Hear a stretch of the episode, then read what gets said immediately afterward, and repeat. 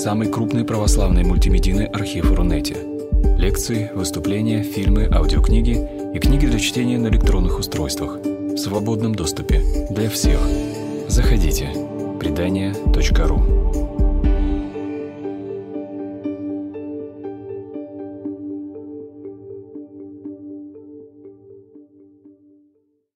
Мы будем говорить о стихах из романа Бориса Пастернака «Доктор Живаго».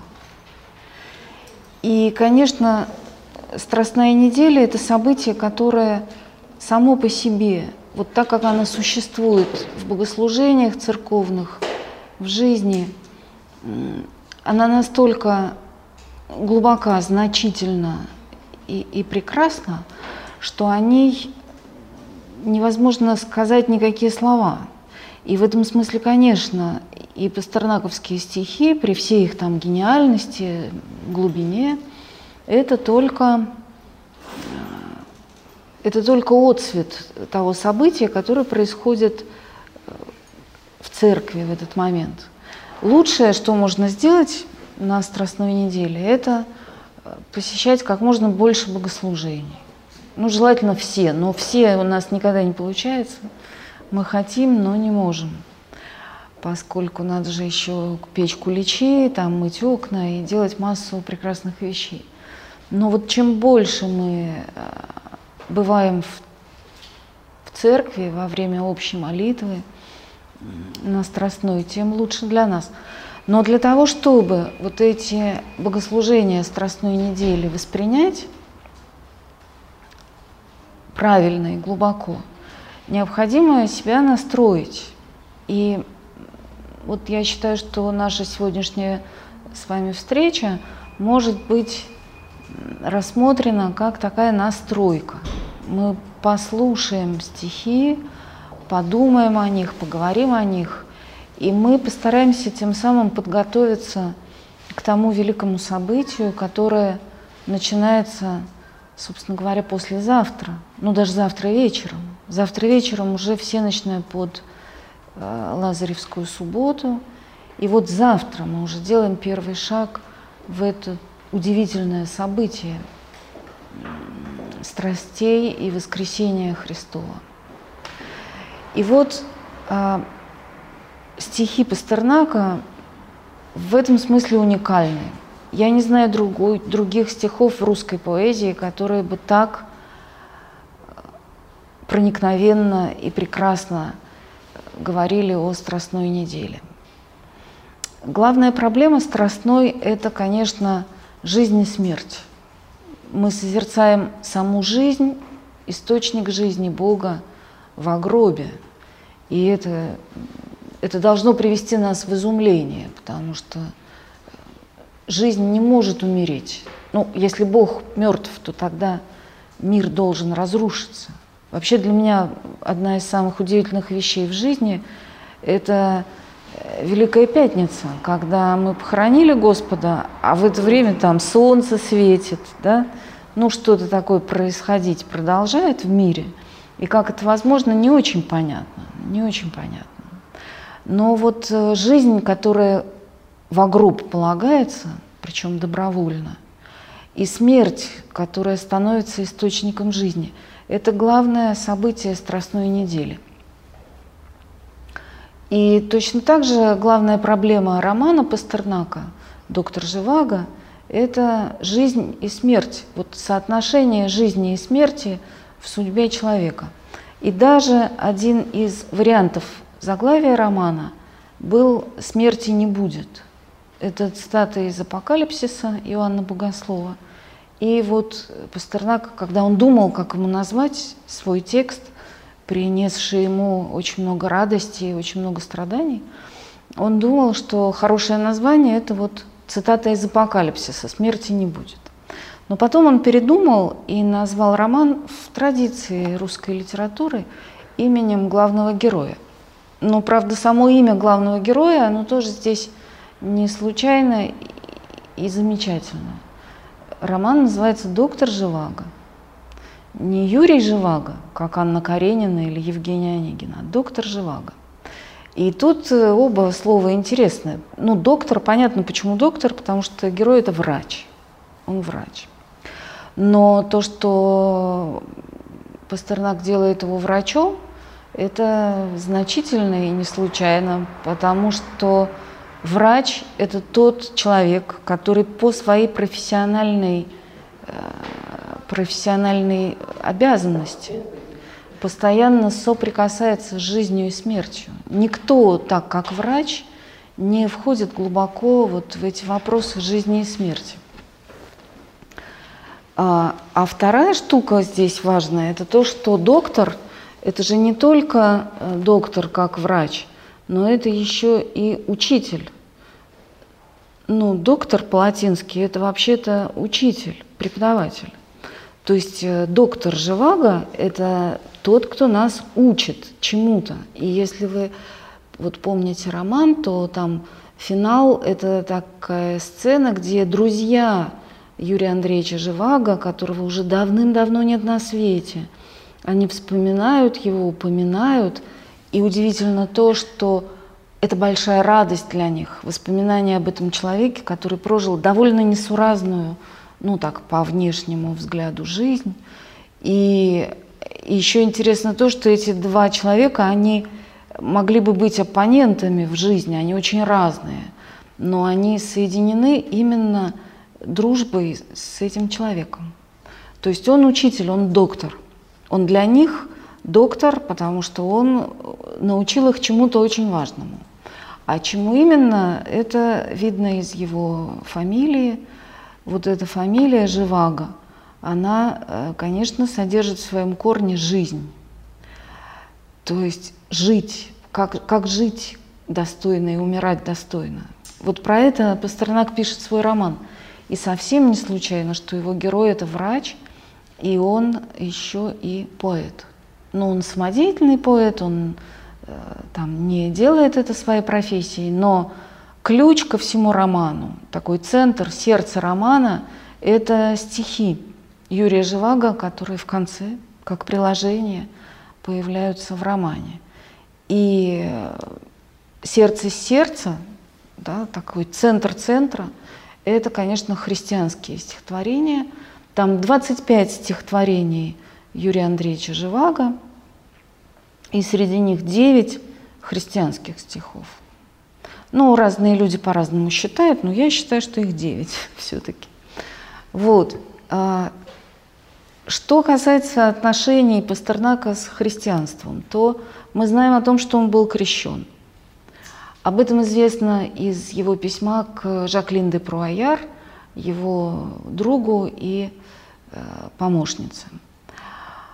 Кроме того, мы знаем, что одна из центральных тем романа «Доктор Живаго» – это тема именно христианская. То есть когда мы говорим о том, что герой романа, он учитель жизни, то он учитель жизни именно такой во Христе цветущий. Потому что жизнь можно понимать по-разному. Можно понимать жизнь как бесконечную суету и мелкие телодвижения. Как вот мне вчера одна моя знакомая сказала, ну в деревне разве есть жизнь? Разве там можно жить? А мне кажется, что только в деревне есть жизнь настоящая такая. Там бабочки, лягушки, всякие птицы, а, животные, белки скачут. Ну, то есть собаки ходят. Это жизнь, это жизнь. Там деревья дышат.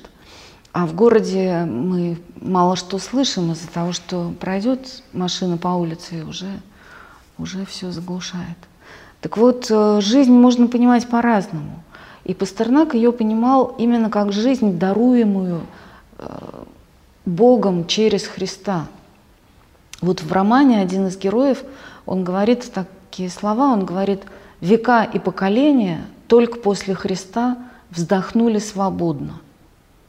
То есть до этого люди что не жили, жили, э, как в Евангелии сказано, да, там продавали и покупали, работали и строили, Э, рождались и умирали, жили, но по-настоящему в свободе века и поколения э, зажили только после Христа. И вот для Пастернака, как для человека, который прошел определенный духовный путь, его занятие русской поэзией и его христианская вера – это ну, в каком-то очень последнем смысле одно и то же. Вот я вам прочту небольшую цитату, которая не вошла в роман. Эти слова не вошли в окончательную редакцию, но в черновиках есть такая, э, такое размышление. Это размышление самого главного героя. Как он любил всегда этих людей убеждения и дела, фанатиков революции и религии. Ну, сразу скажу, посмотрите, как красиво. Фанатики революции и религии. Они стоят рядом, под ручку, потому что они действительно одинаковые. В этом смысле пламенный православный и пламенный коммунист, но это одинаково страшные люди, потому что они душат все живое вокруг себя. Причем они не хотят так, они хотят как лучше, они хотят истину донести до людей, но получается плоховато. Так вот, смотрите, как он любил всегда этих людей убеждения и дела, фанатиков революции и религии, как поклонялся им, каким стыдом покрывался, каким немужественным казался себе всегда перед лицом их. То есть по отношению к этим пламенным людям – борцам за истину, герой кажется себе ничтожным. Он покрывается румянцем стыда, когда рядом с ним такие настоящие э, фанатики революции и религии. Но следующая фраза. «И как никогда-никогда не задавался целью уподобиться им и последовать за ними. Совсем в другом направлении шла его работа над собой – Голой правоты, голой истины, голой святости неба не любил он. И голоса евангелистов и пророков не покоряли бы его своей все вытесняющей глубиной, если бы в них не узнавал он голоса земли, голоса улицы, голоса современности, которую во все века выражали наследники учителей и художники. То есть, смотрите, получается, что для героя, для Юрия Живаго, и для Бориса Пастернака это тоже было так. Голоса евангелистов и пророков – это голоса земли и улицы. И поэтому они прекрасны, поэтому там нет вот этой мертвой, голой правоты и голой истины. Ну вот забавно, я сейчас параллельно читала другую книжку – для своих студентов там имя Розы Умберто Эко. Это такой средневековый детектив. В некоем монастыре в XIV веке происходят таинственные убийства. И человек по имени Уильям Баскервиль, которого сопровождает его ученик по имени Адсон, понятно, кто это такие, они попадают в этот монастырь, и вот они должны расследовать эти таинственные преступления. Но я вам не буду портить удовольствие от книжки, если вы ее еще не читали, не буду рассказывать, кто там за что кого убил. Но конфликт этой книги – это именно конфликт между живой верой, которая принимает мир, принимает жизнь, радуется э, животным и солнцу над головой, да, не отрицает человеческий разум и человеческое тело и так далее. Но там главный герой, носит очки. И это это удивительно, потому что еще никто не носил очок в XIV веке. А он один из первых, у кого появились эти волшебные стекла.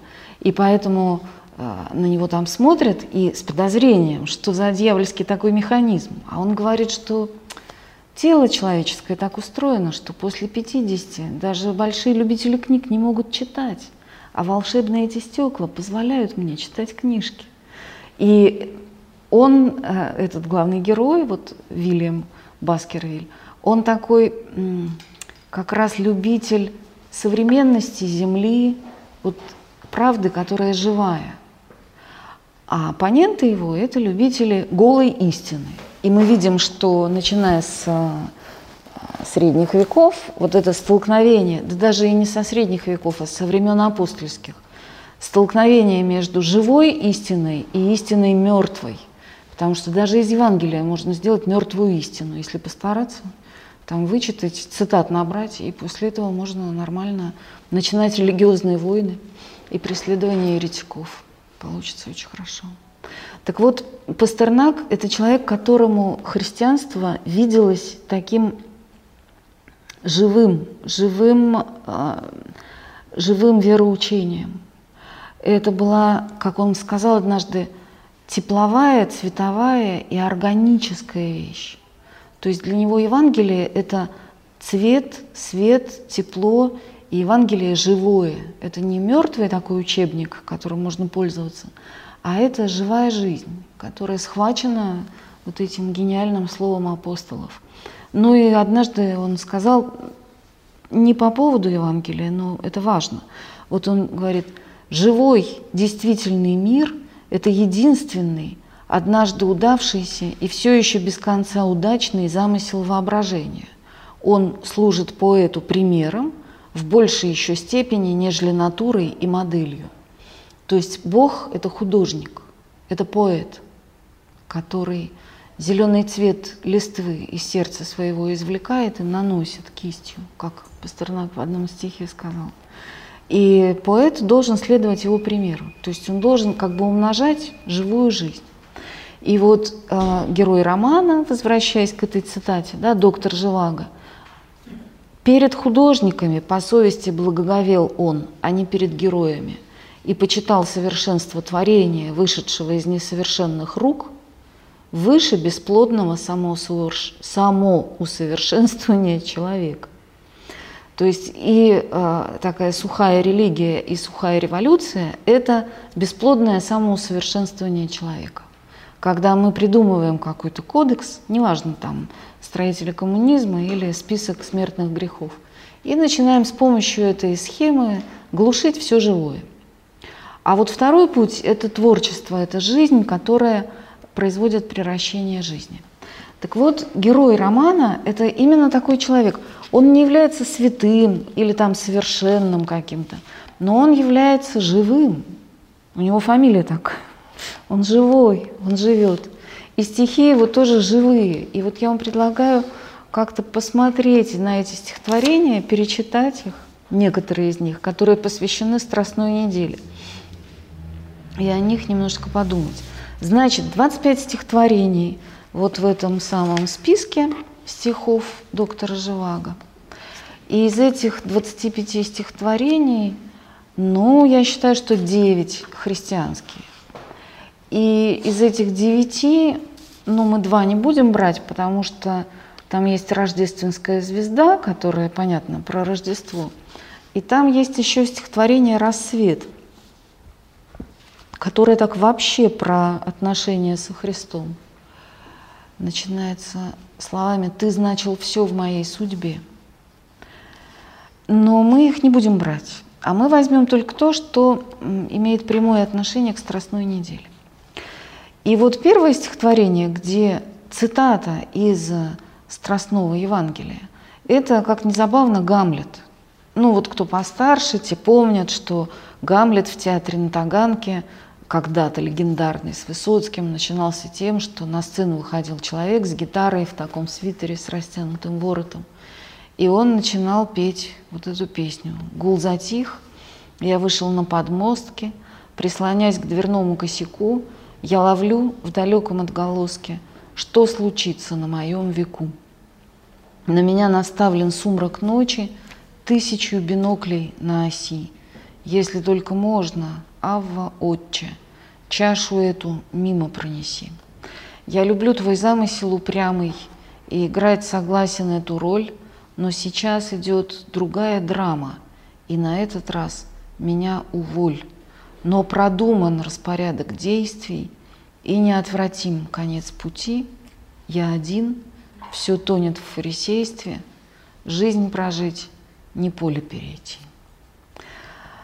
Ну, смотрите, здесь э, цитата, вот эта прямая евангельская. «Если только можно, а в отче чашу эту мимо пронеси».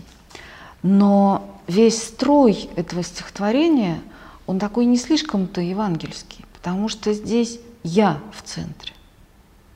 Вот я как действительно как Гамлет на подмостках, который все время мучается, страдает, решает жизненные вопросы, но при этом он ощущает себя как центр этого действия. Он главный герой, на него направлен свет софитов и вот этот самый сумрак ночи, тысячу биноклей на оси. Ну, то есть зрительный зал весь на него смотрит, да? Люди смотрят на него из темноты в свои театральные бинокли. И начинаются вот эти стихи Юрия Живаго именно таким стихотворением предельно индивидуалистическим, когда человек ощущает себя как ну, действительно актера на сцене. Вот когда нам кажется, что на нас все время смотрят. Это, кстати, преувеличено. Иногда смотрят, а иногда и нет. Причем интересно то, что нас видят тогда, когда нам кажется, что нас никто не видит. Я иногда иду по Невскому, и вот я встречаю, пока иду до метро, там, не знаю, пять человек из моих знакомых. И я на них смотрю, а они меня не видят. Ну или человек с кем-то разговаривает, или как-то в своих мыслях. Я вот думаю, как интересно, вот он идет и думает, что он один. А я вижу. И я говорю, вот там идет Володя Касаткин или еще кто-нибудь. И это очень забавно. И наоборот, когда нам кажется, что на нас все смотрят, да может нас никто и не, не, не отличает из толпы. Но самоощущение вот этого самого Гамлета, ну, не надо напоминать о том, что Пастернак переводил Шекспира, и у него с Гамлетом очень личные были отношения. Но, кроме того, еще здесь есть другая тема. Вот этот роман э, «Доктор Живаго», он вырастает во многом из перечитывания Блока, как это не забавно, как ни странно. Но вот этот роман – это плод э, такого нового обращения Пастернака к Блоку. Понятно, что Блок для вот этого поколения, но это был как Пушкин для своих современников. Это был человек первого ряда, первой какой-то величины. И вот э, у Блока в юности очень много стихотворений с этой гамлетовской темой, вплоть до того, что он говорит «я Гамлет», «холодеет кровь», когда плетет коварство сети, а в сердце первая любовь жива к единственной на свете. Ну и они там в деревне разыгрывали спектакль. Вот дед Блока, Андрей Николаевич Бикетов и Дмитрий Иванович Менделеев, отец будущей жены Блока, они были соседями по имению, в деревне рядом жили. И они там устраивали любительский спектакль, где Любовь Дмитриевна играла Офелию, а Блок, ясное дело, Гамлета. Так что ну, для него это такая тема, да, для, для Блока. И Пастернак, конечно, и через эту блоковскую тему, то есть я Гамлет, я один на белом свете, холодеет кровь, когда плетет коварство сети, а он по-другому, я один, все тонет в фарисействе. Ну, это вот та самая тема. То есть какое-то невероятное и предельное одиночество человека, и этот человек евангельскую цитату – он применяет к себе. Он ее, ну, как бы ему не очень интересно еще пока всматриваться в это Евангелие, что там и почему, а ему, э, ну, он такой обычный человек. Знаете, как иногда люди говорят там, это мне близко, а это мне не близко, а вот на это у меня там откликается, это меня там зацепило, как сейчас говорят. Ну, то есть мы имеем право, конечно, на это, потому что действительно каждая душа на разное откликается. Но этим не стоит увлекаться, потому что прежде чем говорить там зацепило, не зацепило, ну ты сначала пойми, что Пушкин или какой-нибудь Пастернак хотел сказать. Ты сначала послушай, а потом уже будешь говорить, там, это мое, это не мое. Но вот здесь такой человек в себе закрытый. И Евангелие его интересует ровно настолько, насколько это откликается на его жизненную ситуацию. И вот это откликается. Да? Если только можно, Авва Отче – чашу эту мимо пронеси. Мы помним, что стихи эти пишет человек, ну, герой, персонаж, который попадает совсем юным в эту страшную круговерть революций, всяких разных войн, э, и Первой мировой, и гражданской, и так далее, и так далее. Ну вот, а дальше Дальше стихотворение номер три нас будет интересовать под названием «Настрастной». Вот тут же тема прямо-прямо названа, но тоже очень интересно. Еще кругом ночная мгла, еще так рано в мире, что звездам в небе нет числа, и каждая как день светла, и если бы земля могла, она бы Пасху проспала под чтение псалтыри. Еще кругом ночная мгла, такая рань на свете, что площадь вечностью легла от перекрестка до угла и до рассвета и тепла еще тысячелетий. Еще земля голым гола, и ей ночами не в чем раскачивать колокола и вторить с воли певчим, и со страстного четверга вплоть до страстной субботы вода буравит берега и вьет водовороты, и лес раздет и не покрыт, и на страстях Христовых, как строй молящихся, стоит толпой стволов сосновых. А в городе – на небольшом пространстве, как на сходке, деревья смотрят нагишом в церковные решетки, и взгляд их ужасом объят. Понятна их тревога, сады выходят из оград, колеблется земли уклад, они хоронят Бога и видят свет у царских врат, и черный плат, и свечек ряд, заплаканные лица — и вдруг навстречу крестный ход выходит с плащаницей, и две березы у ворот должны посторониться, и шествие обходит двор по краю тротуара, и вносит с улицы в притвор весну, весенний разговор и воздух с привкусом просфор и вешнего угара. И март разбрасывает снег на паперти толпе коллег, как будто вышел человек и вынес – и открыл ковчег, и все до нитки роздал, и пенье длится до зари, и, нарыдавшись в досталь, доходят тише изнутри, на пустыри под фонари, псалтырь или апостол, но в полночь смолкнут тварь и плоть. Заслышав слух весенний, что только-только распогодь, смерть можно будет побороть усилием воскресения. Вот скажите мне, кто главный герой в этом стихотворении? Чьими глазами вообще все это происходит? Кто рассказывает нам эту историю? Деревья. Деревья, правда же? Деревья. То есть это Евангелие от природы, можно сказать. Вот этот стих удивительный, настрастной – Э, смотрите, если в Гамлете мы видели такого человека, который в полной темноте, вот просто на театральной рампе, ну там где-то стоит, и на него направлен сумрак ночи. То есть ничего больше нету, ничего, кроме вот этого одного человека во тьме, выхваченного как бы, да, этими лучами света. А здесь наоборот, люди, они вполне себе служебное такое положение занимают – они, они даже не названы как люди. Пение какое-то там, лица, платочки черные, свечки.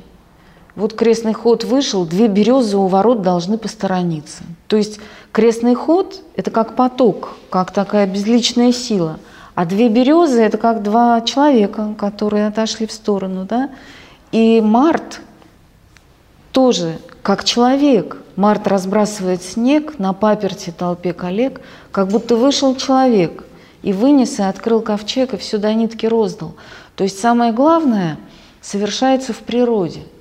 Март разбрасывает снег, деревья объяты ужасом и тревогой, потому что Бога их полагают в гроб, они хоронят Бога. То есть они главные молящиеся. Вот эти самые э, воды, снега, деревья, сама темнота, сами небеса, которые над этим всем э, простираются, это и есть те, кто молится. Ну и с ними заодно где-то еще люди там ходят крестным ходом и как-то подпевают псалтырь или апостол. А главный герой этого дела – это сама земля. Это сама земля, которая переживает страстную неделю. И это, конечно, потрясающее стихотворение, потому что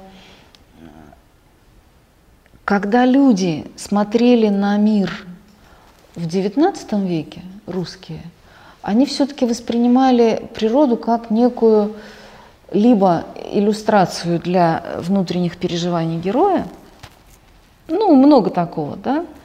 Там у Фета какие-нибудь шепот, робкое дыхание, трели соловья.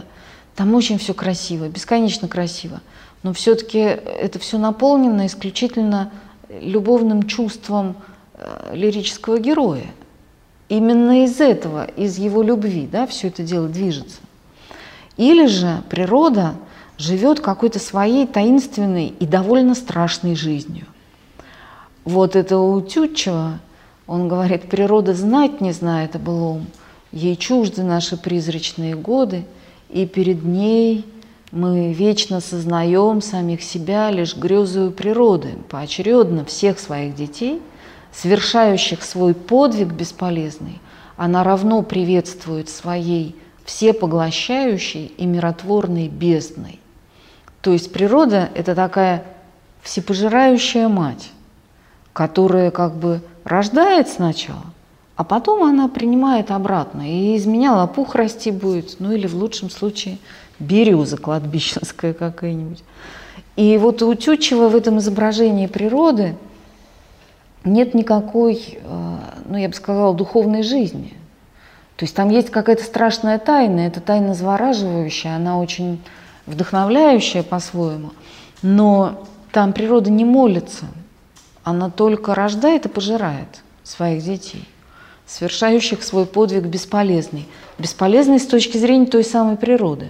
Потому что наше человеческое трепыхание, все эти наши духовные порывы да, перед вот этим удивительным, прекрасным течением мироздания, это вообще ничто, это рябь на воде, потюче, вот так.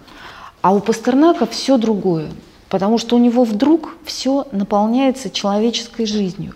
Почему? Да просто потому, что он понимает Христа как сердце мира. Да? Господь все наполняет жизнью, а поэтому деревья молятся, и поэтому звезды сияют ради пасхальной радости, и поэтому все становится одухотворенным. Не потому, что он так придумал, а потому, что он так увидел. И ведь он не первый и не последний так увидел. Да? Мы когда-то с вами вспоминали уже и будем вспоминать еще много раз святого Франциска из Асизи, который всех назвал братьями. Он сказал, брат мой солнце, сестрица моя луна, сестра вода, брат огонь и сестра моя смерть. Смерть назвал он своей сестрою. И эта история тоже про доктора Живаго в каком-то смысле, потому что когда человек живой, ему даже смерть сестра. Ну, то есть в каком-то смысле его смертью не напугаешь, потому что он понимает, что это переход в какую-то другую жизнь. Вот, так что это стихотворение на Страстной, оно удивительное и абсолютно чудеснейшее, и какое-то оно, ну, просто пронзительно прекрасное, потому что мы начинаем понимать, что мы не одиноки – вот иногда нам кажется, что человек, он такой человечек, ну, как муравей, типа. И он по, по этому лицу земли так вот своими ножками двумя как-то ползет, а вокруг него огромный, совершенно чужой для него мир. Но после этого стихотворения мы понимаем, что все не так, что деревья с нами молятся, небеса на нас глазами смотрят, и воды вместе с нами поют э, всякие тропари и, и, и стихиры Страстной недели, что мы окружены своими братьями и сестрами. Это, конечно, дорого стоит. Дальше он делает такую паузу, и там много-много в этом цикле стихов из романа стихотворений про другое, то про свадьбу, то про белую ночь в Петербурге, то еще про что-нибудь.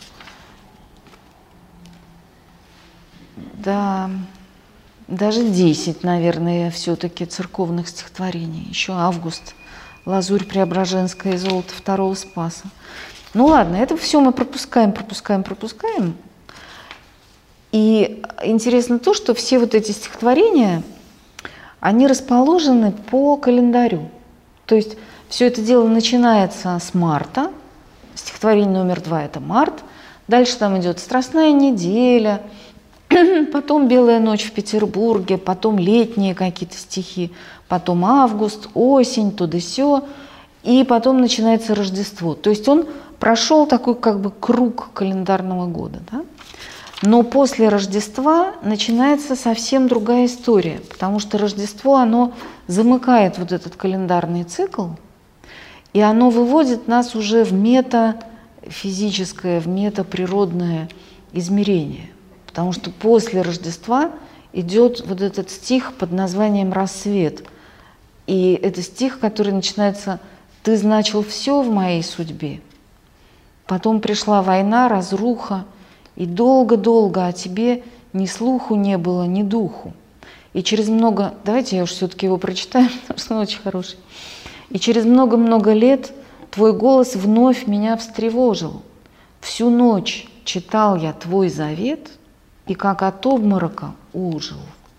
Мне к людям хочется, в толпу, в их утреннее оживление. Я все готов разнесть в щепу и всех поставить на колени. И я по лестнице бегу, как будто выхожу впервые на эти улицы в снегу и вымершие мостовые – Везде встают, огни, уют, пьют чай, торопятся к трамваям. В течение нескольких минут вид города не узнаваем. В воротах вьюга вяжет сеть из густо падающих хлопьев, и чтобы вовремя поспеть, все мчатся, не доев, не допив. Я чувствую за них за всех, как будто побывал в их шкуре. Я таю сам, как тает снег. Я сам, как утро, брови хмурю. Со мною люди без имен, деревья, дети, домоседы. Я ими всеми побежден, и только в том моя победа. Смотрите, если это стихотворение зарифмовать с Гамлетом, а оно, несомненно, рифмуется да, с первым вот этим текстом, то мы видим, что с человеком произошло. С ним произошла просто новая жизнь, второе рождение. У Пастернака есть сборничек, который так называется «Второе рождение». И есть у него сборник на утренних поездах, потому что, ну, это забавно, но вот все вот эти индивидуалисты, а поэт по определению индивидуалист, он не может говорить чужими словами, а только своими, и не может проживать чужую жизнь, только свою. Но им почему-то очень нравится быть среди людей. Ну вот помните, мы когда про Бродского говорили, да, мы говорили, что он этот э, эстет и, и большой сноб. Он говорил, как ему было прекрасно э, и блаженно ходить на работу в этой своей деревне Норинская. Он говорил, что вот его это наполняло очень приятным чувством, что он идет там в своем ватничке и в резиновых сапогах, да, там в восьмом часу утра на работу, и он знает, что в это время примерно тем же занято 75% населения Великой Родины. Потому что все идут, кто в школу, кто на работу, кто в детский сад. Да, там все идут, и они все вместе. И почему-то ему это радостно. То есть это я к чему? К тому, что вот по-настоящему особенный человек, по-настоящему личность, он всегда как-то радуется быть среди других людей, потому что он понимает, что это не толпа в трамвае, а это ровно такие же таинственные, особенные, загадочные, прекрасные люди, которых много. То есть, когда ты едешь утром на работу, ты окружен тайнами. И эти тайны вместе с тобой тут следуют по своему пути. И вот это стихотворение «Рассвет» — это про что? Ну, конечно, во-первых, это зимний рассвет просто-напросто, да? Вот он утречком выходит на эти заметенные снегом мостовые, но дело не только про это. А это еще, конечно, скрытая цитата из апостола Петра, который говорит, что, что Господь – это звезда утренняя, которая взошла в сердцах наших. То есть вдруг сделаться из Гамлета человеком толпы, который любит эту толпу и живет свою вот эту жизнь не один, как, э, как неизвестно кто торчит на этой сцене, а находится среди людей – это, конечно, второе рождение. Это, безусловно, другая жизнь абсолютно. И это жизнь, которую дает Господь. И в чем она прекрасна, эта жизнь? В том, что всю ночь читал я Твой завет, и как от обморока ожил. Пока мы одиноки сами с собой и со своими тонкими, сложными там, переживаниями, в общем-то, мы в обмороке. Мы такие обмершие люди. А когда начинаешь слышать голос Христов, то ты оживаешь. И вот смотрите, что с ним случилось. Он говорит, я чувствую за них, за всех. Причем не только за людей, но и за снег, и за утро. То есть ты начинаешь жить э, вместе со всем миром. А поскольку человек поэт, то он чувствует и говорит за них, за всех. Со мной люди без имен, деревья, дети, домоседы, я ими всеми побежден. Действительно побежден, потому что ну, тут уже нет больше никакой такой самодостаточной личности, а через него, между прочим, с Пастернаком очень часто так бывает.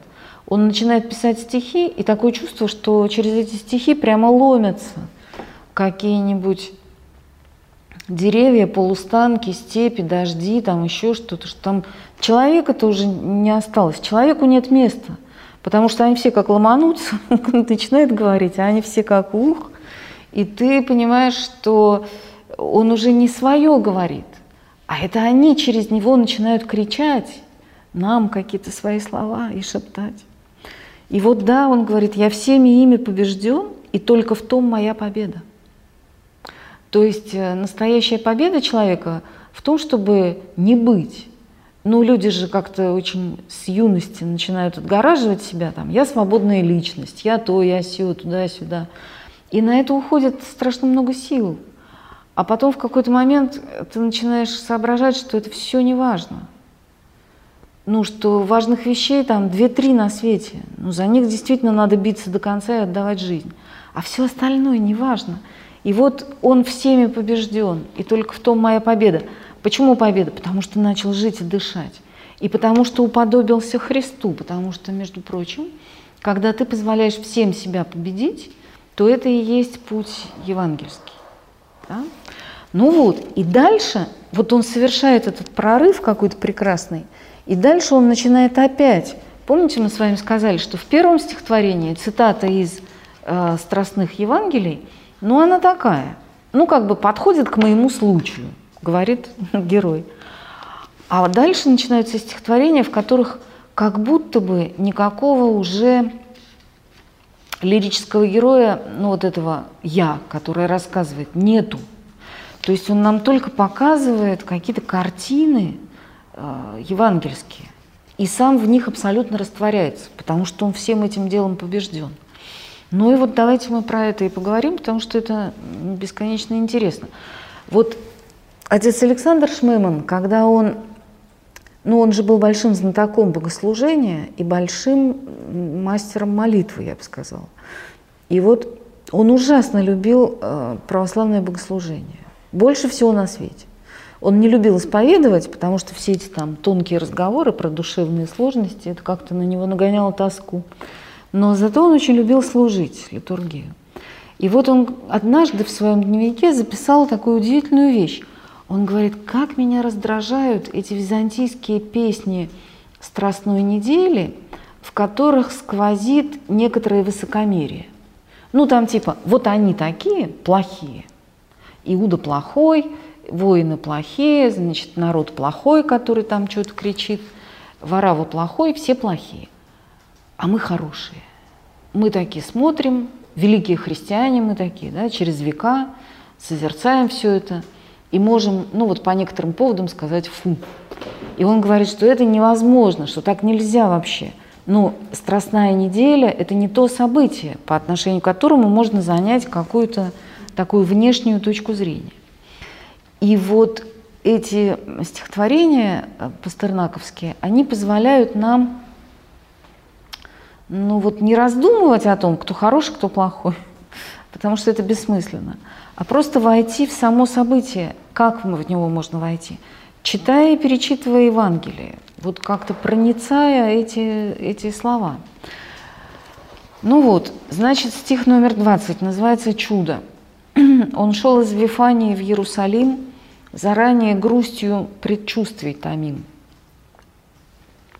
Колючий кустарник на круче был выжжен, над хижиной ближней не двигался дым, был воздух горяч, и камыш неподвижен, и мертвого моря покой недвижим. И в горечи, споривший с горечью моря, он шел с небольшой толпой облаков по пыльной дороге на чье-то подворье, шел в город на сборище учеников. И так углубился он в мысли свои, что поле в унынье запахло полынью, все стихло.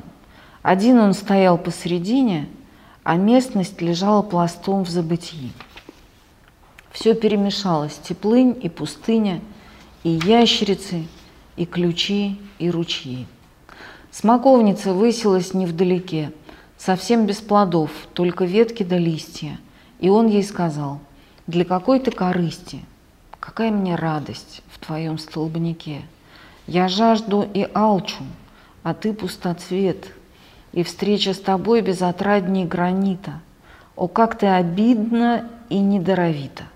Останься такой до скончания лет. По дереву дрожь осуждения прошла, как молния искра по громоотводу. Смоковницу испепелила дотла. Найдись в это время минута свободы, у листьев, ветвей, корней и ствола успели б вмешаться законы природы. Но чудо есть чудо, и чудо есть Бог. Когда мы в смятении, Тогда средь разброда оно настигает мгновенно врасплох. Вообще это довольно загадочное стихотворение. Его мораль, она не, ну, не с первого взгляда видна. Но это ладно. А, какой день, смотрите, бывают действительно где-то в апреле, ну или там в марте, когда Пасха, в апреле все-таки. Бывают такие уже жаркие дни в Израиле, когда как будто воздух раскалился и не, не движется никуда. Да, вот это мертвое море и мертвый покой, и все застыло, местность лежала пластом в забытии. Да, вот как бы земля вся спит. И это очень горький покой, потому что это покой не живой, такой дышащий, а это покой мертвый. И мертвого моря покой недвижим. И ему очень горько, потому что он уже понимает, что происходит. Да? Это уже вот те самые последние дни, когда, ну мы помним, да, что вот эта история про бесплодную смоковницу, она действительно читается на Страстной, потому что это в один из последних походов в Иерусалим он э, проклял смоковницу. Э, Господь ночевал в Вифании, потому что ну, не хотел, чтобы его ночью там арестовали – а каждый день приходил и проповедовал в храме Иерусалимском. И вот когда он идет из Вифании в Иерусалим, и происходит эта прекрасная история. Причем, смотрите, как интересно, он шел с небольшой толпой облаков по пыльной дороге на что-то подворье, шел в город на сборище учеников. Он шел с учениками, мы это помним, ну, из Евангелия, да? Но он шел с небольшой толпой облаков – там вокруг мертвый покой, ничего не двигается. Был воздух горячий, камыш неподвижен. А он идет с облаками. То есть это такое же чудо, как когда он идет по воде, например, или еще что-нибудь такое. Ну вот, и со смоковницей этот разговор. Во-первых, кто был в Израиле весной, тот знает, что смоковница весной, она бывает уже и с листиками, и с маленькими плодами, которые не такие роскошные, как зрелые смоквы, но есть их можно. То есть эта смоковница, она была э, как раз неестественная. Ну, потому что какой основной аргумент, когда люди эту историю читают, они говорят, а что это Христос такой злой, потому что, ну, чего он хочет от дерева в апреле, какие могут быть там плоды?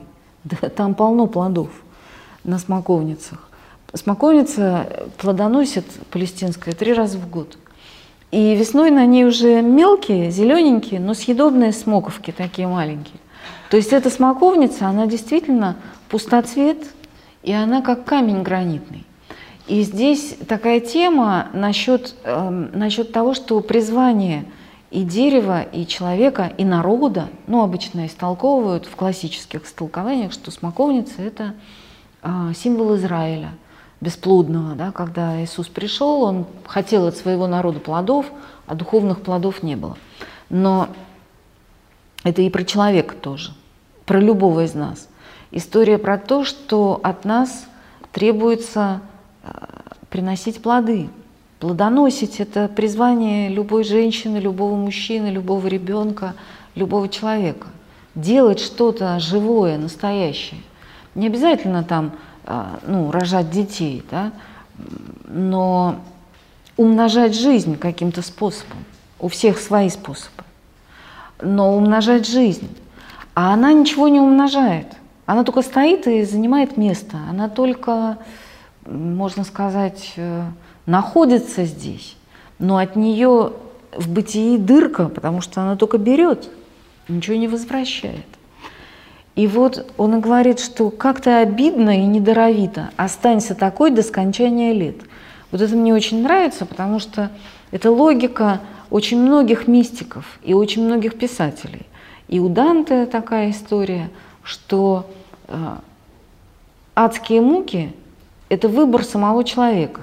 Ну, в том смысле, что в аду человек получает ровно то, чего он очень сильно хотел в жизни.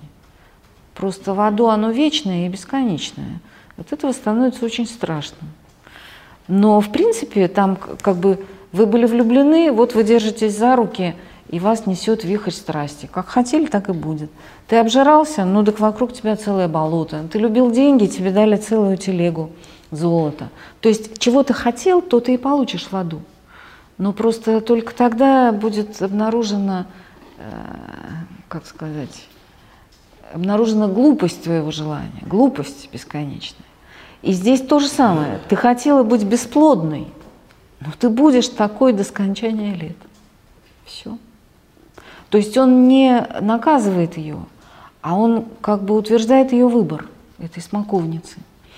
Ну вот, а дальше Последняя вот эта строфа, мне кажется, она интересная.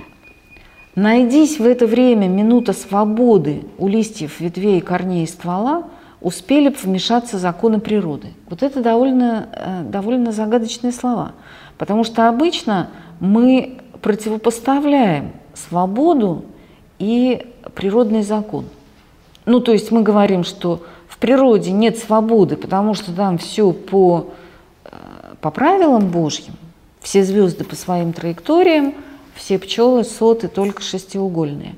А вот у человека свобода, потому что он может как захочет. Да? Но здесь получается, что законы природы – это и есть какое-то свободное дыхание Божественного Духа. Потому что природа устроена хорошо. Потому что она позволяет нам приносить плоды и вообще всяко радоваться. То есть если бы смоковница была свободна, от чего, от кого свободна и, и для чего? Ну, во-первых, от самой себя. Вот Гамлет сделался свободным от самого себя, и начался рассвет в его жизни, да? А эта смоковница, она как бы собой занята, поэтому ничего не будет, никаких плодов. И для чего нужна свобода? Для того, чтобы умножать бытие, для того, чтобы дарить дары – вот это красота жизни. Жизнь – это всегда умножение бытия. Но чудо есть чудо, и чудо есть Бог. Когда мы в смятении, тогда средь разброда оно настигает мгновенно врасплох. То есть история про смоковницу Пастернаком понимается очень интересно. Но он здесь выступает как такой оригинальный э, интерпретатор Евангелия, потому что он ее понимает не в ряду истории там про Содом и Гамору, там еще про кого-то, да, когда вот согрешил тебе там шарах и, и все, и жизнь кончилась. Он это дело понимает в ряду историй про таланты, например, да, притча о талантах.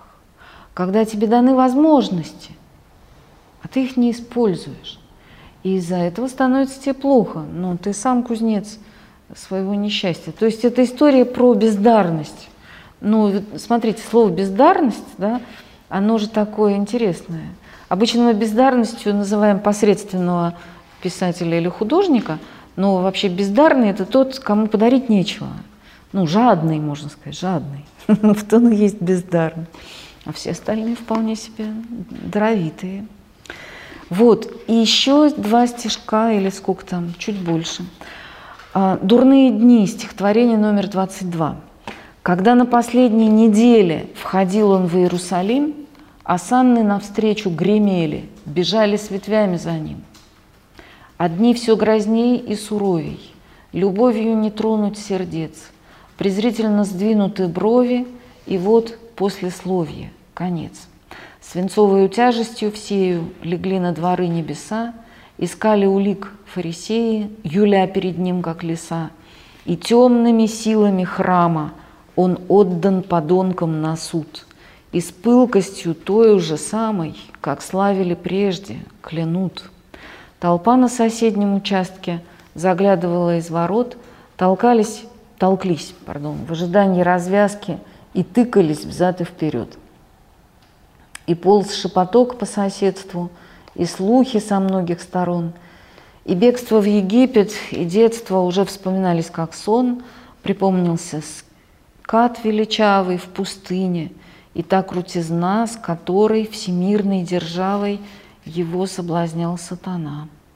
И брачное пиршество в Кане, и чуду девящийся стол, и море, которым в тумане он к лодке, как посух ушел, и сборище бедных в лачуге – и спуск со свечою в подвал, где вдруг она гасла в испуге, когда воскрешенный вставал. Ну вот дурные дни, вот эта тема э, страшных дней, она начинается еще в стихотворении «Чудо», да, горечь, которая горше, чем вот эта соленая тяжелая вода Мертвого моря, и неподвижность, что жизнь как будто останавливается – и вот эти дурные дни. А, смотрите, здесь опять почти нет человеческих лиц. И темными силами храма он отдан подонкам на суд. То есть здесь чаще всего толпа, она такая без, без лиц. Да? Фарисеи, ну они похожи на животное, на лисицу. Толпа, она похожа просто на поток такой, вот. Вместо лиц презрительно сдвинуты брови, то есть какие-то частицы человека, нет целых людей. И вот Господь один, один в страшном таком а, замирании перед, перед концом. И вот после этого, то есть это самое, можно сказать, э, самое страшное стихотворение «Дурные дни», когда он действительно один, ну, как тот Гамлет практически, да, в первом стихотворении, но только по-другому, потому что Гамлет, он самим собой наполнен, а этот человек наполнен всеми нашими грехами. Он понес на себе грех всего мира, и поэтому ему так страшно и так одиноко, и так, так удивительно. Вот Пастернак рассказывает нам о его мыслях, Конечно, можно сказать, что это ну, непозволительно, потому что как мы можем узнать, что думает Бог? Ну, откуда мы знаем вообще, что у него там в уме божественном? Он же говорит нам, что мои пути не ваши пути, и мои мысли не ваши мысли. Но штука в том, что Христос, Он же умирает и как Бог, и как человек. Как умирает Бог, что Он думает в это время, мы не знаем и не узнаем никогда и нам это не надо. Но что думает человек перед смертью? Конечно, он вспоминает всю свою жизнь. Про это все говорят, кто пробовал умирать. И вот он вспоминает все, начиная с детства раннего, и свои чудеса, между прочим. И брачное пиршество в Кане – это первое чудо. Да?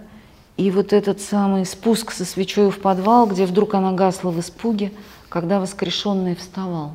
Последнее чудо, после которого было принято решение убить его. Потому что мы помним, да, что в Евангелии от Иоанна говорится, что когда все увидели воскрешение Лазаря, то фарисеи сказали, что больше нельзя. И в Синедрионе они решили, что еще немного, и весь народ пойдет за ним.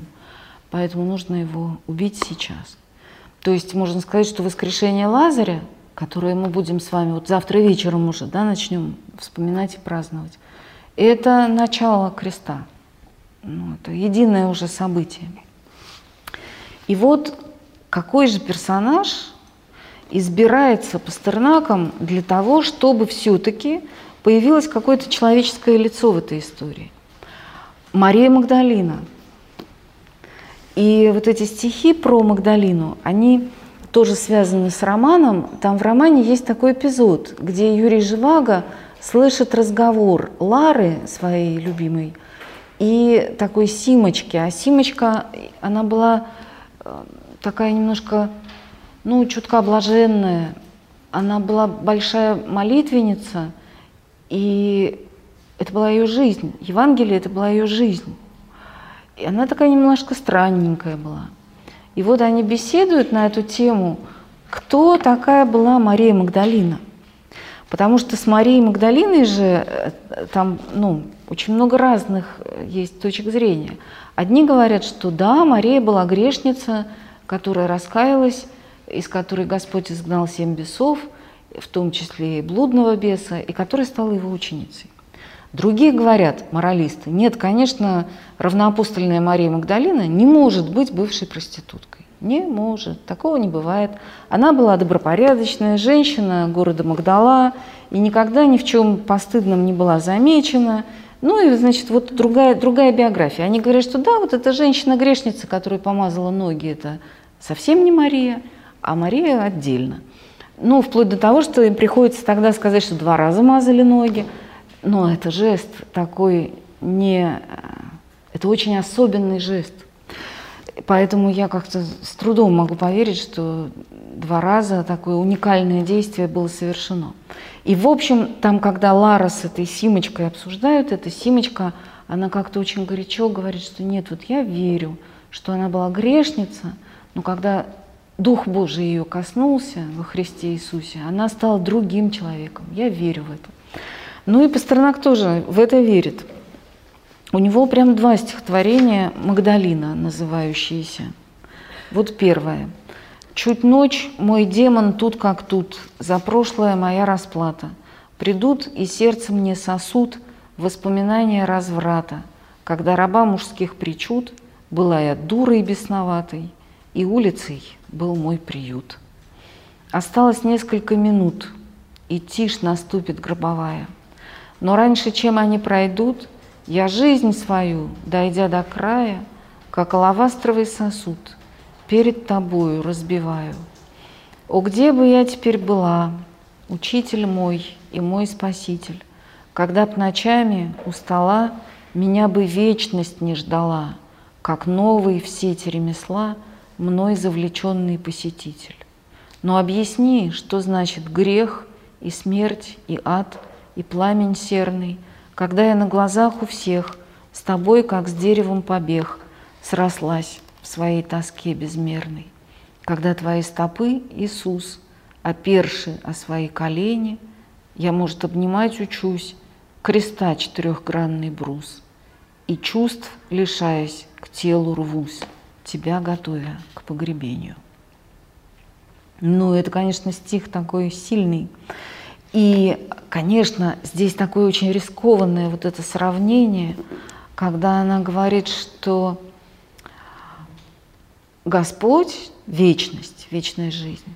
Это новый все эти ремесла мной завлеченный посетитель. Но это такое сравнение на грани допустимого и доступного. Но оно очень правильное, потому что оно такое святоотеческое. Если мы почитаем творение отцов в пустыне, то мы увидим, что они, например, любовь к Богу сравнивают с а, страстью пьянства, потому что они говорят, что ну, такой настоящий алкоголик – это человек, который ни о чем другом думать не может. Он только думает, как ему выпить скорее бы, когда бы, где бы. И человек, которого коснулся божественный огонь, он тоже больше ничего не хочет, кроме этого. Ему ничего не нужно, он за это все отдаст. То есть это такая а, ну, зависимость. Это действительно зависимость, да? Когда критикуют 12-шаговую систему, то говорят, а вот они одну зависимость заменяют другой. Ну, типа, человек раньше был наркоманом, а теперь он от Бога зависит. И разные моралисты, атеисты, они начинают фыркать. Ну, пусть человек от Бога зависит, потому что он от него и так зависит, но только он делается умным и начинает это видеть. А те, которые фыркают, они от Бога зависят, но признать это не хотят. И очень при этом смешно выглядят и по-дурацки. Так вот, она понимает, что да, это ее такая новая зависимость. Смотреть на учителя, слушать его и все время, все время желать его слов, ничего другого. И здесь еще одна потрясающая цитата. А, вы помните все, что в Евангелии от Иоанна, вот в этой последней беседе Господа с учениками, он говорит, что я лоза, а вы ветви. Да? И она говорит, что я с тобой, как с деревом побег, срослась в своей тоске безмерной. То есть оказывается, что ну, настоящая любовь – это действительно, когда ты видишь источник своей жизни в другом, а именно в Господе Боге. И вот эта история про любовь, про любовь причем и человеческую, да, когда человек обнимает ноги другого человека – то понятно, что это выражение любви, такое прикосновение к телу. Но это особая любовь, потому что это любовь к учителю, которого будут распинать через там, два дня. Ну, вот эту историю про умощение ног вспоминаем мы в среду. В среду уже читается Евангелие про то, как Иуда пошел, спросил, что дадите, если я предам его. А в пятницу уже будет у нас распятие. Да? То есть любовь это, она совсем другая. И при этом, смотрите, какое здесь телесное напряжение, которое, ну там какие-то люди могут даже назвать, там, не знаю, эротическим. Но тут надо иметь в виду, что эротическое и сексуальное – это две абсолютно разные вещи. Да, эрос – это та сила, которая влечет людей друг к другу. И в этом смысле отношения, например, между друзьями, там, между родителями и детьми, между учителями и учениками. Это отношения эротические, потому что это та любовь, которая соединяет нас. И вот здесь мы видим этот эрос, который а, прозревает смерть. Да, эрос, который из одного корня растет со смертью, с Танатосом. Ну а вот второе стихотворение, оно, конечно, уже такой взгляд вокруг, потому что здесь она ничего не видит от э, напряжения чувств. Она только умывает ноги учителя, да, разбивая жизнь свою, как алавастровый сосуд. А второе стихотворение, здесь немножко есть такой взгляд вокруг. У людей пред праздником уборка, в стороне от этой толчии обмываю миром из ведерка – я стопы причистые твои. Шарю и не нахожу сандалий, ничего не вижу из-за слез. На глаза мне пеленой упали пряди распустившихся волос. Ноги я твои в подол уперла, их слезами облила Иисус. Ниткой бус их обмотала с горла, в волосы зарыла, как в бурнус. Будущее вижу так подробно, словно ты его остановил. Я сейчас предсказывать способна вещим ясновидением сивил. Завтра упадет завеса в храме, мы в кружок собьемся в стороне, и земля качнется под ногами, может быть, из жалости ко мне. Перестроятся ряды конвоя, и начнется всадников разъезд, словно в бурю смерч, над головою будет к небу рваться этот крест — Брошусь на землю у ног распятия, Обомру и закушу уста. Слишком многим руки для объятия Ты раскинешь по концам креста. Для кого на свете столько шире, столько муки и такая мощь? Есть ли столько душ и жизней в мире, столько поселений, рек и рощ? Но пройдут такие трое суток и столкнут в такую пустоту, что за этот страшный промежуток я до воскресения дорасту. Ну вот Иосиф Бродский, когда он э, это стихотворение рассматривал, он сказал, что э, Пастернак намеренно начинает с быта, уборка, там ведерки, да, люди чего-то такое делают – а заканчивает вот этой невероятной высотой, на которую поднимается человек. И это одно событие. То есть мы не можем сказать, что это разные вещи. В этом смысле, когда э, люди на Страстной неделе моют окна и пекут куличи, они правильным делом заняты. Потому что, э, потому что духовная жизнь не может висеть в какой-то пустоте. И вот в романе в «Докторе Живаго» там же замечательные страницы посвящены тому, как э, Живаго с Ларой живут в деревне, где-то там в уральской глуши, в крошечном э, домике, ну, может, и не крошечном, но э, таком деревян, деревенском, деревянном доме. И они там заняты огородом, стиркой, уборкой, починкой всего, что ломается. И это счастье, потому что это жизнь настоящая. Вот один мой знакомый батюшка, он однажды сказал мне, что когда я занимаюсь хозяйством, домашними делами, там, чищу картошку или мою пол, я никогда не чувствую, что я теряю время. Никогда. А когда я сижу на какой-нибудь богословской конференции, я очень часто чувствую, что я теряю время.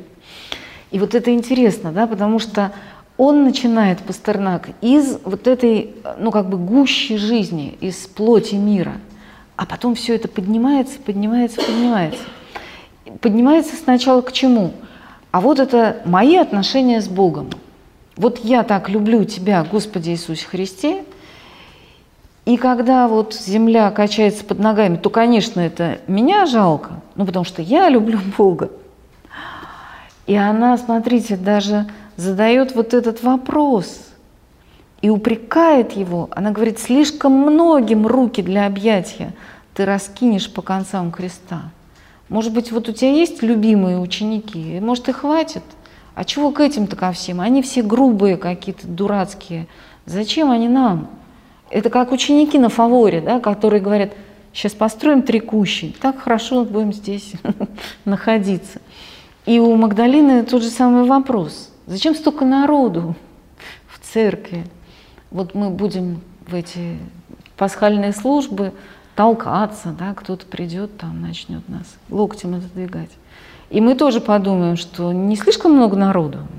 Нельзя ли оставить только настоящих, своих? А вот для кого на свете столько шире, столько муки и такая мощь? Есть ли столько душ и жизней в мире, столько поселений, рек и рощ? Смотрите, то есть вот эти объятия, которые Господь открывает на кресте, Он в эти объятия призывает весь мир. И эти объятия больше всего мира. Нету столько поселений, рек и рощ, и душ и жизней. И дальше она, она, Магдалина, но Пастернак, который про нее говорит, он говорит, что пройдут такие трое суток и столкнут в такую пустоту, что за этот страшный промежуток я до воскресения дорасту. То есть здесь повторяется то же самое, что в стихотворении «Рассвет». Да, вот я жил-жил один, у меня были какие-то там свои, ну, хорошие, плохие отношения с Богом. А если я хочу войти в радость воскресения, то мне придется признать, что да, эти объятия раскрыты для всего мира, нет никого, кто был бы их недостоин, и более того, придется признать, что в какой-то момент кого-то из нас призовет Господь вот участвовать в этом крестном объятии, да, открыть себя для кого-то. Ну вот, и последний стишок – он очень замечательный, я его прочитаю и очень-очень коротко прокомментирую, а потом мы перейдем уже к обсуждению. Последний стих называется «Гефсиманский сад», и он рифмуется с началом. Да? Вот эти слова, которые в Гамлете в первом стихотворении «Если только можно, а отче, чашу эту мимо пронеси». Это слова, которые Господь говорит во время Гефсиманского моления, вот в Гефсиманском саду. Отчасти это стихотворение вдохновлено э, стихом Райнера Марии Рильке, который называется «Оливковый сад». Тоже такое стихотворение, ну, страстное размышление там. Мерцанием звезд далеких безразлично был поворот дороги озарен. Дорога шла вокруг горы Масличной. Внизу под нею протекал кедрон. Вот это удивительно, он же не был никогда в Иерусалиме. Но действительно этот сад, он на повороте дороги. Кто был, тот помнит. Лужайка обрывалась с половины, за нею начинался Млечный Путь. Седые серебристые маслины пытались вдаль по воздуху шагнуть. В конце был чей-то сад, надел земельный. Учеников оставив за стеной, он им сказал, «Душа скорбит смертельно, побудьте здесь и бодрствуйте со мной». Он отказался без противоборства, как от вещей, полученных взаймы, от всемогущества и чудотворства, и был теперь как смертные, как мы. Ночная даль теперь казалась краем уничтожения и небытия. Простор Вселенной был не, необитаем, и только сад был местом для житья. И глядя в эти черные провалы, пустые, без начала и конца, чтоб эта чаша смерти миновала, в поту кровавом он молил Отца. Смягчив молитвой смертную истому, он вышел за ограду. На земле ученики, осиленные дремой, валялись в придорожном ковыле. Он разбудил их. «Вас Господь сподобил жить в дни мои, вы ж разлеглись, как пласт. Час Сына Человеческого пробил, Он в руки грешников себя предаст». И лишь сказал, неведомо откуда толпа рабов, из копища бродяг, огни, мечи, и впереди Иуда с предательским лобзанием на устах. Петр дал мечом отпор головорезам и ухо одному из них отсек. Но слышит, спор нельзя решать железом, вложи свой меч на место, человек. Неужто тьмы крылатых легионов Отец не снарядил бы мне сюда, и волоска тогда на мне не тронув, враги рассеялись бы без следа. Но книга жизни подошла к странице, которая дороже всех святынь. Сейчас должно написанное сбыться, пускай же сбудется оно. Аминь. Ты видишь, ход веков подобен притче и может загореться на ходу. Во имя страшного ее величия я в добровольных муках в гроб сойду. Я в гроб сойду и в третий день восстану. И как сплавляют по реке плоты, ко мне на суд, как баржи каравана, столетия поплывут из темноты. Вот этим образом, потрясающим, каким-то прекраснейшим, да, ко мне на суд, как баржи каравана, столетия поплывут из темноты. Вот этим заканчивается, заканчивается стихи из романа и весь роман, собственно говоря. И тогда мы начинаем соображать, что вот в этих последних строфах история, вся история входит вот в это событие э, Страстной недели. То есть,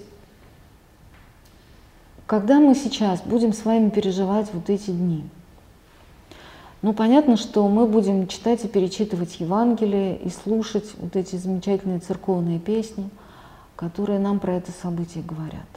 И это хорошо. Но кроме того еще у нас появится вот это измерение, которое есть у Магдалины. Ну как бы вот я смотрю на то, как ты на кресте, Господи, за меня умираешь. И это должно и может быть каким-то очень личным событием. Страстная неделя – это очень э, такое время глубоко внутреннее для каждого из нас. Конечно, мы там все вместе стоим в храме, но в это время с каждым из нас что-то такое собственное происходит. Но помимо этого, еще вот что важно. Важно вот это измерение мира, потому что, да, действительно, у каждого из нас своя история со Христом, это, это чистая правда. Если бы этой истории не было, то мы, наверное, не ходили бы в церковь. Но как вот расширить свое это внутреннее пространство, чтобы понять и признать и, и как-то обрадоваться, именно обрадоваться тому, что не для меня одного столько шире, столько муки и такая мощь, а именно для всех и для каждого. Вот для какого-нибудь там соседа, которого я терпеть ненавижу, да, про, какую, про кого я слова доброго никогда не сказал. Но за него распялся Христос. Нравится мне это, не нравится. То есть Страстная неделя – это возможность как-то раскрыть свое внутреннее пространство так, чтобы принять ближнего, не просто и не только созерцать страсти Христовы, потому что это созерцание тоже может быть самоуслаждением, к сожалению, таким чистым эгоизмом. Когда вот я такой духовный, смотрю тут как, что происходит. А вот действительно увидеть мир как, э, как престол Божий и, и подножие ног Его, потому что это Его земля, это Его люди, это Его деревья и небеса. И вот попробуем, настроившись да, с помощью пастернаковских стихов, вот сделать это переживание наше страстной недели действительно космическим и, и, и всеисторическим, а не только личным событием. Ну вот, собственно говоря, я сказала то, что хотела вам сказать, более или менее. Если есть какие-то вопросы. Сказка, стихотворение. Да, прекрасное стихотворение. Ну а там разве есть какая-то... Оно про Георгия, но мы же решили только про Страстную неделю. А там оно такое вообще. И там этот Георгий Победоносец подозрительно похож на Блока в изображении Цветаевой. То есть там тоже все непросто. Но это отдельная уже какая-то песня. Да, пожалуйста. Почему Пастернак выбирает своим голосом стихотворение Магдалины, а Магдалине именно ее? Почему не какого-то другого ученика, апостола? Да. Ну, я тоже про это думала, потому что вообще было бы естественно мужчине как бы выбрать мужской голос. Ну так, казалось бы, да? Но почему Марию Магдалину? Во-первых, потому что она первой увидела воскресшего Господа. То есть Мария – это такой апостол апостолов. Она, она им первая возвестила о воскресении. Во-вторых, я думаю, это связано с тем, что уж очень хороша история Потому что Мария, она действительно человек, переживший истинное покаяние. Ну вот если, как Пастернак, верить в то, что э, грешница из Магдалы – это и есть Мария Магдалина, да, то тогда эта история, опять же, про каждого из нас, потому что нас всех Господь из какого-то отчаянного безобразия поднял э, и призвал к жизни настоящей. То есть для него она очень дорога, как такой образ совершенного покаяния. Но еще при этом а, у меня есть вот какой-то очень простой ответ, что Пастернак очень любил женщин и понимал их очень хорошо. У него действительно было какое-то уважение, это видно и в романе, собственно говоря, вот в «Докторе Живаго», потому что там герой Юрий Живаго, когда он смотрит на женщин, ну вот на то, как там рожает его жена, например, да, и он думает, боже мой, какое чудо, какая тайна, какая, какая глубина в этом. И она совершенно какая-то непостижимая. То есть Пастернак был из тех людей, для которых вот эта тайна ну, женского призвания и женской, женской роли, миссии в, в мире и в священной истории в частности, это была очень важная тема. Вот он как-то к этому был чувствителен.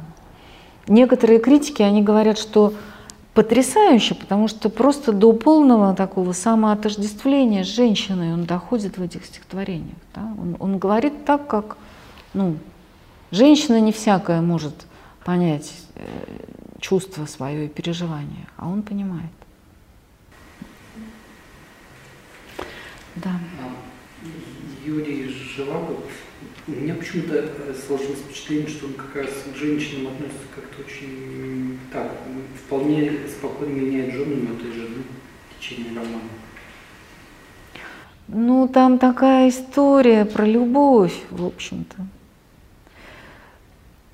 То есть, ну да, да, это, это, конечно, если мы захотим с какими-то моральными критериями подойти, то мы скажем, а что это он так?